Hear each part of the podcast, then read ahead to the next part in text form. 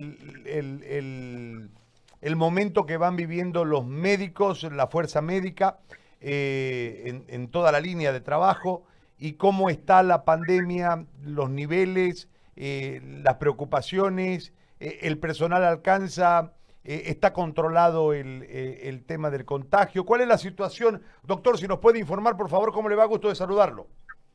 ¿Cómo está? Mucho, mucho gusto, buenos días.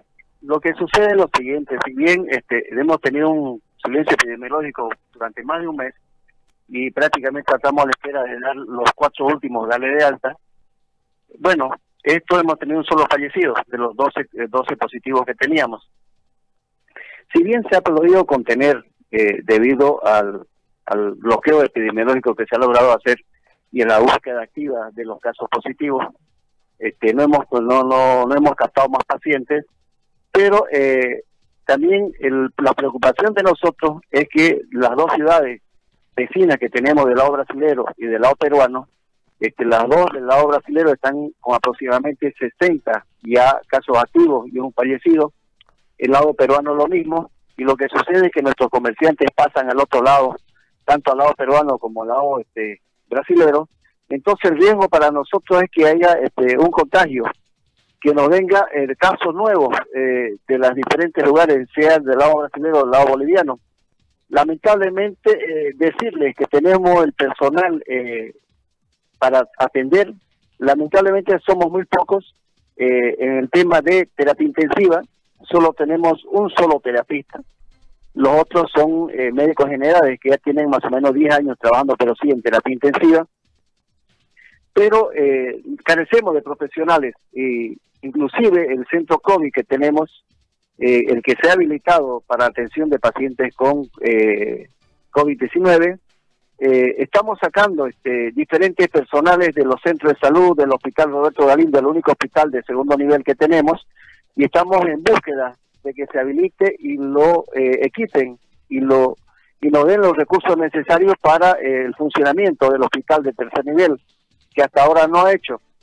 Si bien este el gobierno departamental ha puesto la cuarentena eh, rígida hasta este 25 de mayo, pero eh, si no tenemos los reactivos necesarios que lleguen hasta el 25 o 20, yo creo que va a ser difícil que nosotros levantemos la cuarentena, por lo menos hasta que lleguen los reactivos para los este, equipos que tenemos que hacer las pruebas masivas, más que todo a nuestros comerciantes que pasan al otro lado.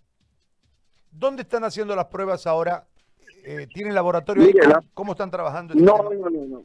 Lo tenemos en laboratorio, pero no tenemos los reactivos. Entonces lo estamos mandando a Santa Cruz y a La Paz. Es decir, el laboratorio está sin reactivo. están sin reactivos. Y los reactivos nos dieron que llegan solamente el 6 de junio, llega a Bolivia.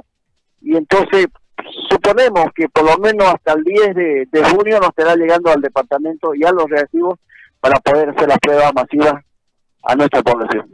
¿No han tenido ningún paciente complicado, doctor? Porque si, al no tener el tercer nivel, eh, en caso de que tengan pacientes con complicaciones pulmonares, ¿cómo, la, ¿cómo están capeando esa situación? Mire, hemos tenido un solo paciente complicado, pero hemos habilitado justamente en el centro de Perla Lacre, que es un centro de salud que no estaba habilitado, se lo ha habilitado y hemos habilitado este, una área de terapia intensiva con, primero con una cama, con dos camas, perdón, y ahora se han incrementado eh, cuatro camas más, dos donadas por la gobernación, dos compradas por la gobernación, entonces estamos con unas seis camas de terapia intensiva. Tienen seis camas de terapia intensiva. Bueno, este, y ahora, doctor, a esperar nomás. Pero que en la espera está el peligro, ¿no? Eh, justamente lo que lo que lo que justamente la recomendación que nosotros dábamos era de no suspender la cuarentena hasta que no lleguen los reactivos. ¿Qué es lo que pasa si a nosotros hacer las pruebas PCR nos tardan aproximadamente entre 6 y 7 días? Y lo peor de nosotros en el departamento que no tenemos vuelos diarios para enviar este las muestras, entonces eso quiere decir que nosotros nos va a tardar entre 10 y 14 días. ¿No es cierto? Hasta eso muchas cosas pueden suceder en el tema de contagio. Doctor, ¿cuántas pruebas están tomando ustedes al día? Mire, no tenemos computalizada al día, solamente como se hace la búsqueda activa Ajá. y como no tenemos todavía Doctor, este, perdón, ningún perdón. este caso sospechoso. Lo interrumpo ahí. La búsqueda activa. ¿Qué es la búsqueda activa? ¿Cómo, cómo Mira, la búsqueda activa, Ya, tenemos un grupo de médicos que empiezan a buscar este los este, sintomáticos respiratorios, digamos los que estén este, con este con ira, con una gripe y se le hace el día se le hace la visita a su casa, se lo mira, si ha viajado o no ha viajado, el tipo de triaje, ¿no? Ya. De manera que eh, se descarte o se, eh, se evalúe como un COVID y se toma, si es sospechoso, se lo toma la, la muestra. Pero si no es, y se determina de acuerdo a la clínica que es este un simplemente una ira normal, entonces se, eh, se lo descarta. Bien. Doctor, yo le agradezco. Muchísimas gracias por este contacto y por la información. Un abrazo. Muy bien, un abrazo. Gracias.